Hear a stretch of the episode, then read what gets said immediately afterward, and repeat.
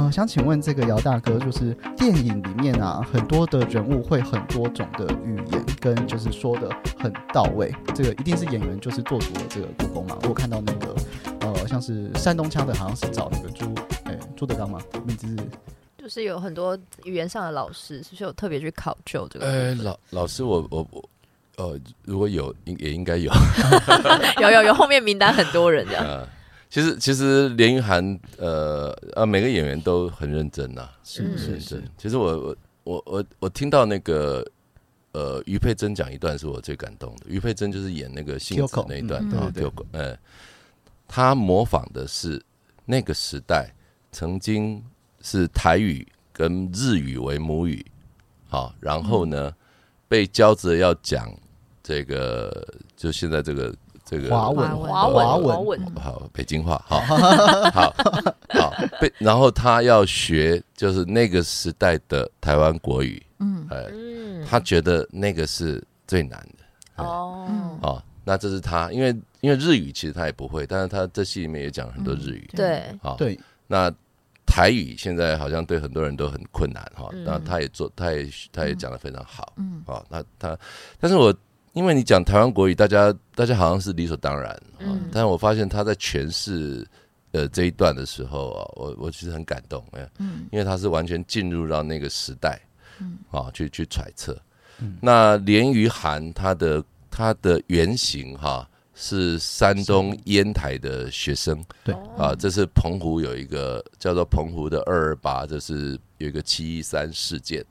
啊，他他那个故事是非常清楚哈，只是我们把它对接，说他又又在来到绿岛变成是呃蔡瑞瑞老师的学生啊啊、嗯 OK，那那个故事很清楚之下，连云涵就去追那个烟台的腔调，所以他不是只有山东腔，他找了两轮的老师，还去还去跟那些老师，有些有些烟台那边的女生嫁到台湾来，她不知道怎么去找到的。哇哇，很用心哎很，用心的演员呢。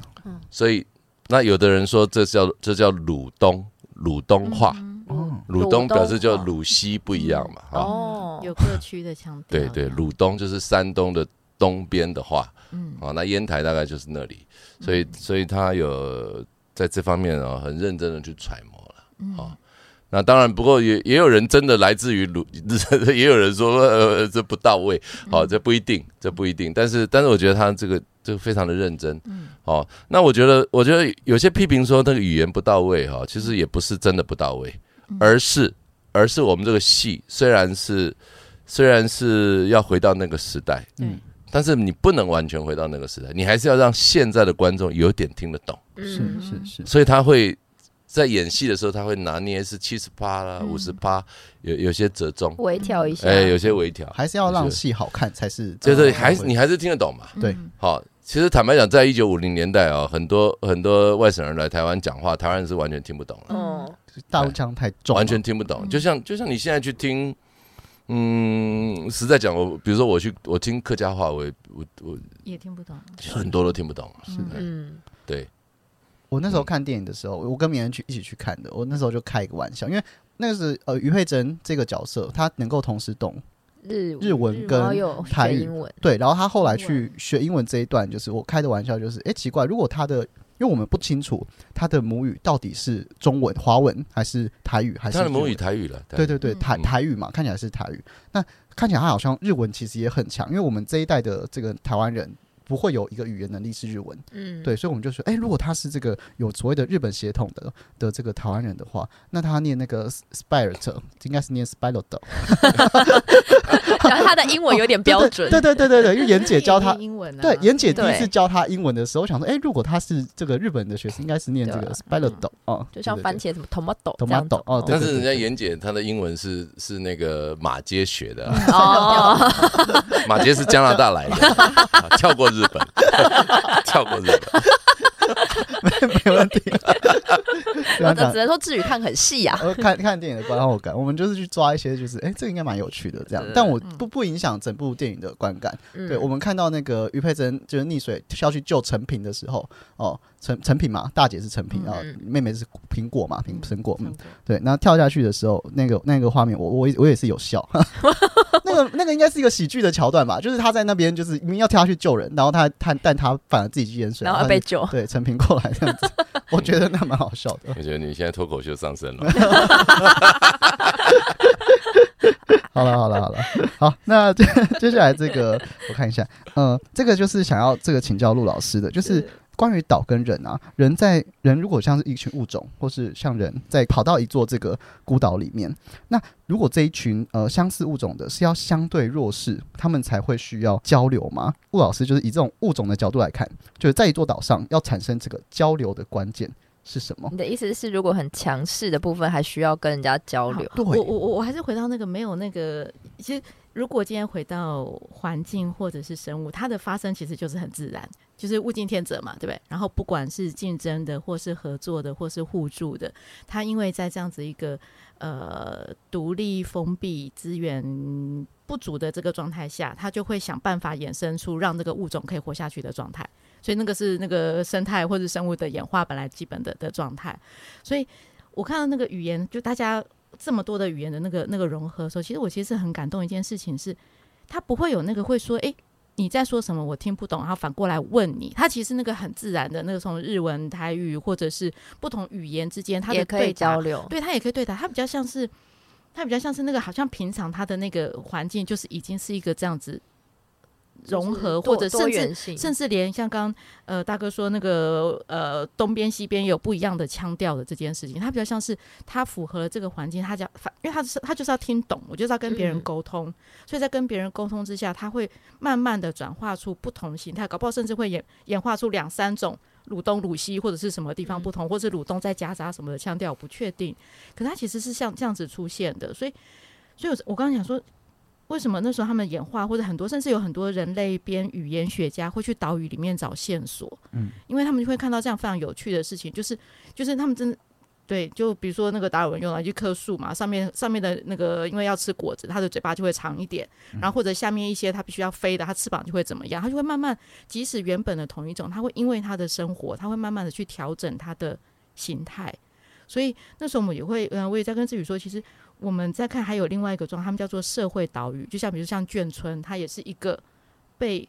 小型的群体同形态，对小型的哦群体，然后周边是一个不一样形态或者差异嗯。比较大的形态的，那它在眷村里面，它就会产生，搞不好眷村里面的某一种形态的食物跟原本的那个地方也会有不是这么百分百嗯。完全一样的状态，因为它有各种不同的交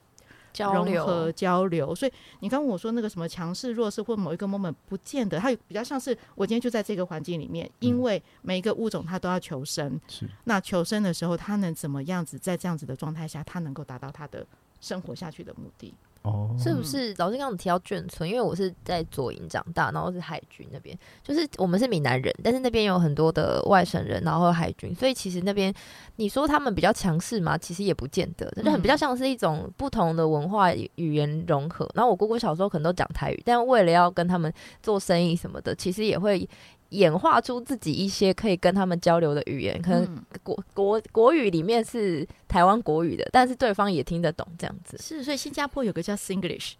哦，对，新加对，我觉得坡的英文 Singlish 就非常的好玩。Singlish 有有夹杂了英文，夹杂了马来，夹杂了闽南，对加在一起的语言。所以以前我们一个非常好的朋友，他就会夹杂这些我们。对，我们到处出去玩耍，他就跟我说什么 “don't play play 啦”，就是有英文、有台语，有不同的加在一起。对，所以我觉得其实这样子的那个融合跟互动，其实是我在看这个时候，当时在看语言这个部分，其实很大的感动。这样，嗯是是是嗯，哎、我好奇，我插题，就我问，我想问姚大哥，到绿岛现在跟他们讲的是哪一哪一个语言比较多？跟他们是当就是绿岛当地人当地人的话，当地人，呃，其实其实绿绿岛也没有离那么远。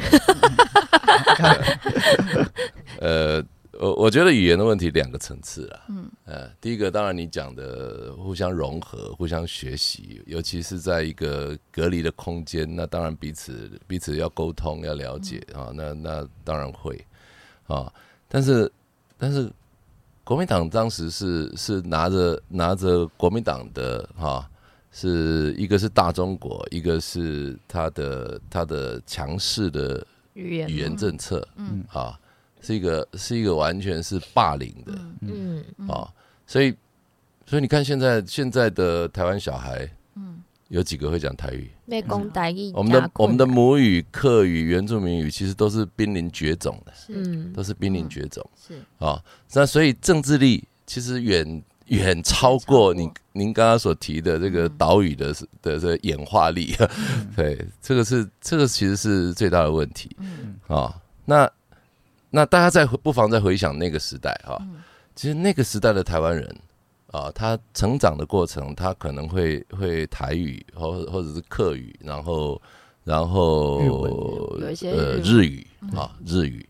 啊，那客家人可能更厉害，客家人会讲客客家话，但是呢，可能闽南人多哈，或者是各种需要，嗯或者是比较强势的文化，呃客家人多半也会讲这一个些些闽南语，河洛尾河啊。洛尾，那那但是呢，这些这些后来都因为 因为国民党的语言政策，通通消灭掉了。嗯啊，其实非常可惜啊。我们我们现在现在政府想要再推双语教育，当然那那个其中好像一个是英语嘛，哈对。那于是那个另外一个语言，就大家有很多不同的辩证。嗯嗯 好好，那英语是是为了跟国际沟通啊。OK，那所以这些这些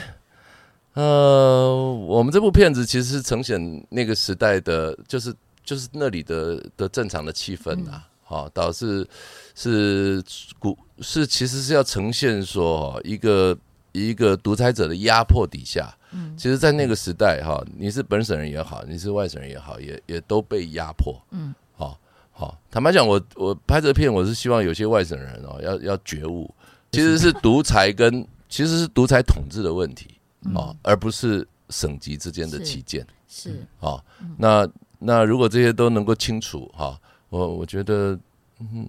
我觉得就是这些投票。这投票的取向什么都都应该要都应该要有点调整才对啊。嗯，那国家的语言发展也也应该了哈，嗯也应该大家回到，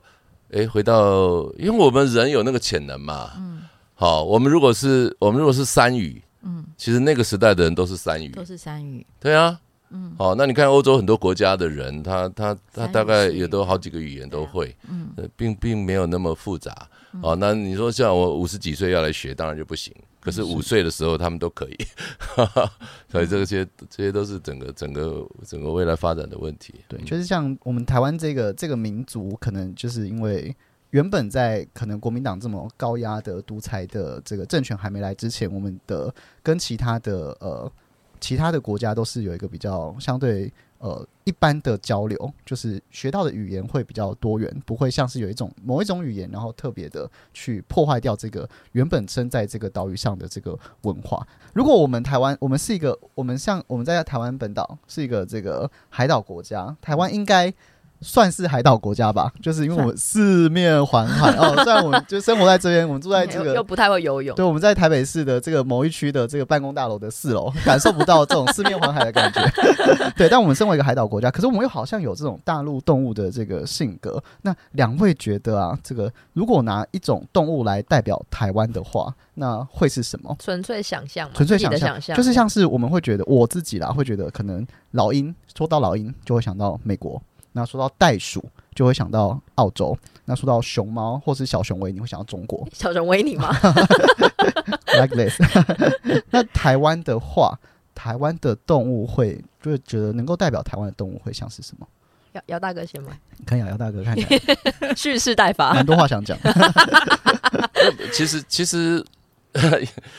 呃，其实呃，这这台湾，嗯，可能我们你觉得离海太远哦，可是我我其实不认为，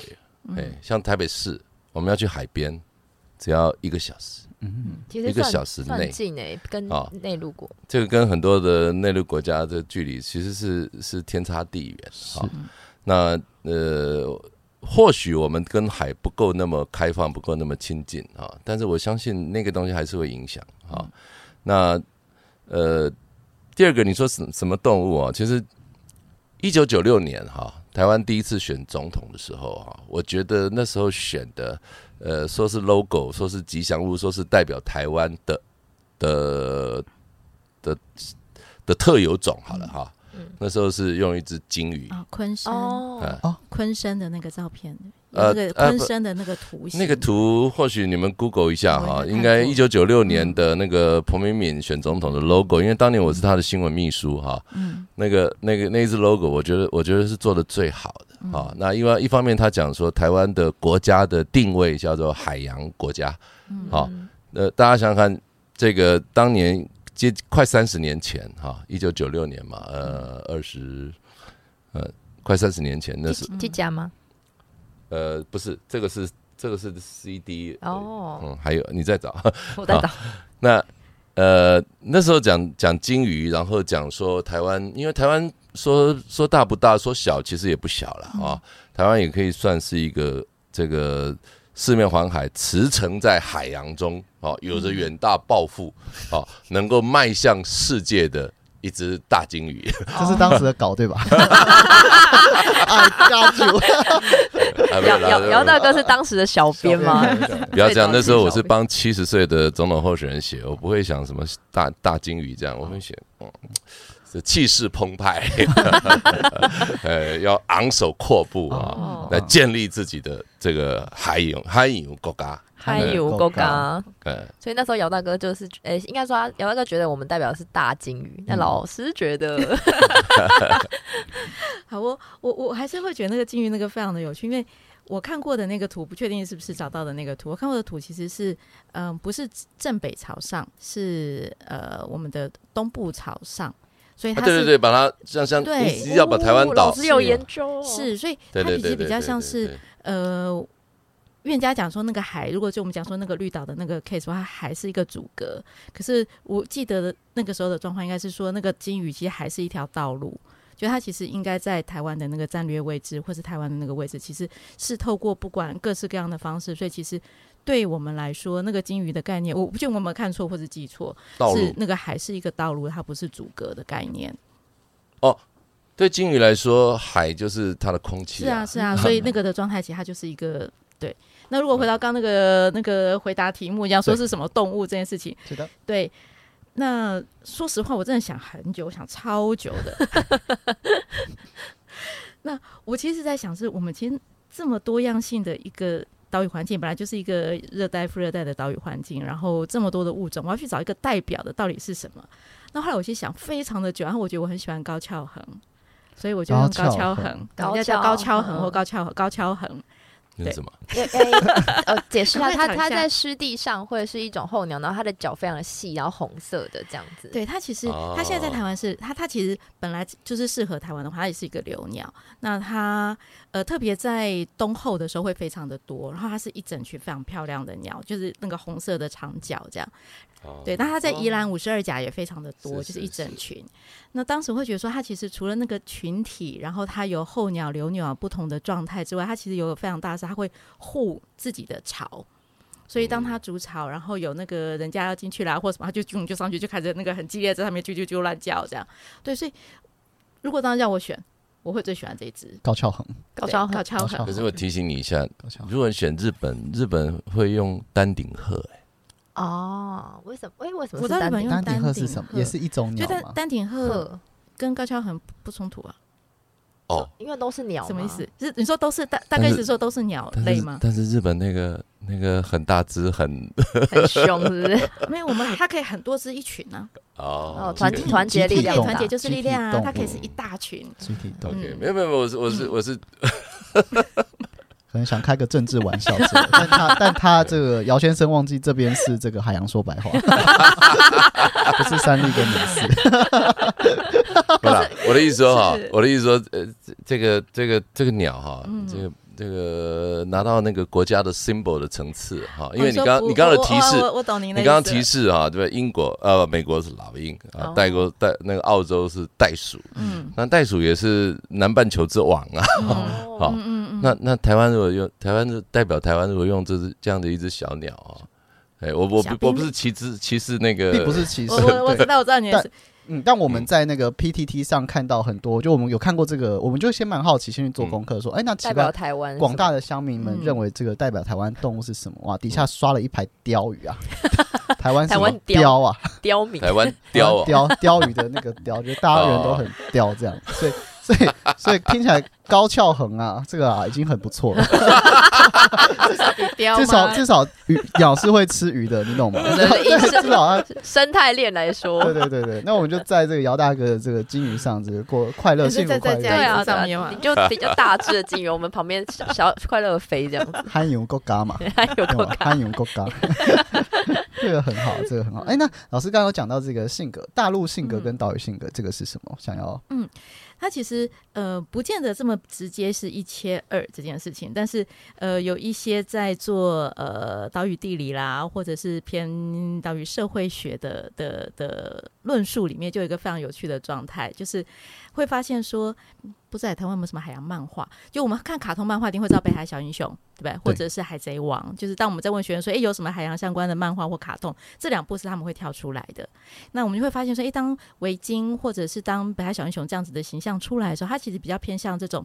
呃，我们讲说那个岛屿，因为他自己资源，我们一直重复那个资源少嘛，所以他必须要在外面很很努力的找到他的资源，所以他形塑出来的个性是有可能你会看那个北海小英雄里面回去之后自己在里面争。他们抢回来的东西就会吵架啦，或者是会打架，或者是他自己跟他旁边的村落或者是聚落就会吵架这样。可是当他一起要对外面的时候，他就会是一个非常团结的，因为他要去帮大家争取资源。是对，所以这是那如果对比较偏大陆型国家的时候，因为它本身资源是相对是比较广大的，所以它会比较稍微安逸。所以这是我们在看说，诶，当呃，所以这其实希望那个瓶中性可以发挥效益。我们当现在在许愿了吗？许愿了吗？进许愿环节了吗姚？大哥，对我们要许愿了对。但是这是当时我一直很想问李安导演的事情，就是因为他的两个主角其实是大陆性的动物，就是因为拍是印度长大嘛，他没有看过海的。那老虎也是啊，他是开玩笑，他怎么可能会看过海？可是他把他丢到那个小的船上的时候，这两个大陆型的长大的，从来没看过海，从来不知道什么叫资源匮乏这件事情，他必须要在一个岛上生活的时候，他跟那个老虎的心态，从最开始那个斗啦，到最后一起去捕那个什么飞飞鱼。鱼，嗯对我，我其实不是很确定那个这样子的转换，在他电影里面扮演什么角色，这样、嗯或是他为什么这样选材嘛？是嗯对，所以这是我们在看说，如果从呃岛屿的地理学去看那个人的形态的时候看到的东西。所以这一封瓶中信再交由这个姚文志导演再拿给大哥 姚大哥姚大哥 上厕所的下一次可能会有机会。拿给李安。还是说下次姚大哥会参参加金马奖的时候就再一次？不是你这个，你也不见得一定要呃要要要寄望那么那么那么知名的导演啊是，对啊，你其实也这这中山大学就可以拍了。好哦，对我们其实其实我我顺便提一下，这个时代哦，人人都可以拍。是嗯呃，要像你关心海洋那个，你看呃，我忘了导演的名字哈，就男人和他的海哦我知。道那个金磊大哥和那个好洪志老师是，嗯其实其实也非常精彩啊。那比如说廖鸿基老师嗯的的文学嗯啊，那也都可以拍啊。嗯好，那台湾本身其实是有那样的条件是啊。呃，大家别忘了，李安那只那个造浪池，他他是留在台中啊，是 他中他是留在台中嗯哈。那所以这些其实是。其实不必不必等到瓶中信了，嗯，其实其实捎个口信给 给陈其迈市长就可以了。其迈还有几年？其迈还有四年，我来问问他身边的人有没有空。呃，因为因为因为我我记得我们刚刚讲海洋国家嘛，哈，嗯，哎哎，其实我们跟海洋还蛮有关系的啊。嗯。对，后来谢长廷选高雄市长啊，就叫海洋首都。嗯哦，哎，不好意思，也是我小编也是是我常，对那小编现在人很多了啦，也是我也是我也是我有参与哈。那呃，那个海洋首都，嗯嗯，如果多拍几个海洋为主题的的电影或者各种作品，嗯嗯，那是那是非常非常符合预算科目的。会过就对了。那姚大哥有可能再回再高回高雄来拍个海洋首都的电影，那当然可以啊，拍电影当然那个感觉预算好像不用这么那个。我们找齐麦聊一下。所以又又一个品种性了？虽然绿绿岛的景真的我觉得蛮美的，真的在那边取的那些，实际上嗯，我知道有些人呃宿舍跟监狱是在三芝那边搭的，是吗？是的，但环境就是它越来越近了。那气候呢？老就就对他们当地老老师老师清楚吗？其实其实绿岛为什么它潜水啊是非常、是非常好，在世界非常好非常的棒的潜，水的的那个的基地哈。呃，第一个它的它的很多的的珊瑚礁，它其实是呃保留的哈。嗯。第二，它的洋流的的温度，因为是黑潮。啊，因为黑潮，所以所以它温度是是比较适适合适合，它不会太冷。嗯呃，它即使到冬天啊，它也是也可以到二十几度，是嗯也是到哦，所以所以你问我说，那个一九五零年到二零二零年有什么差别？我告诉你。应该你感觉不到差别，那个差别就是我刚刚讲八公分距要距离要五十万年，嗯 一年八公分，然后五十年四百公四公尺，然后移动四公尺。哦，你说我这边看到的的的差异或是感，我其实当时唯一只有想一个事情是，如果跟气候相关的话，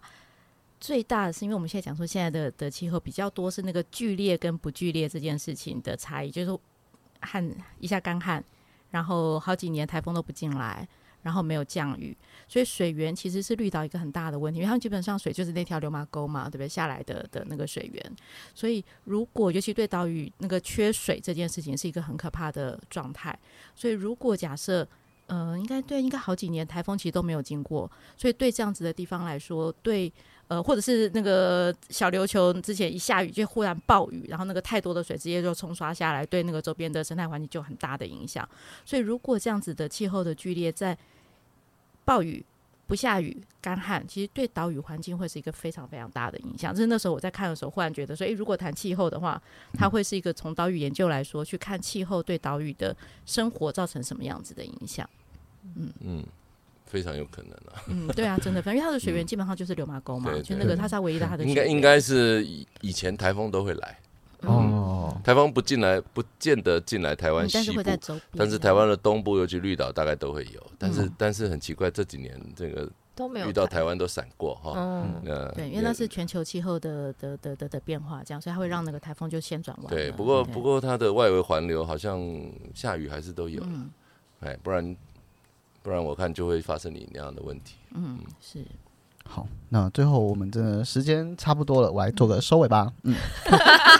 真的真的觉得今天的这个访谈真的是非常的精彩，我们聊到非常多就是没有想到的一些这个在绿岛拍摄的时候会知道的这个故事，然后也很谢谢老师从这个这个呃环境的这个角度来看。明天再 cue 我说我的最后一个就是。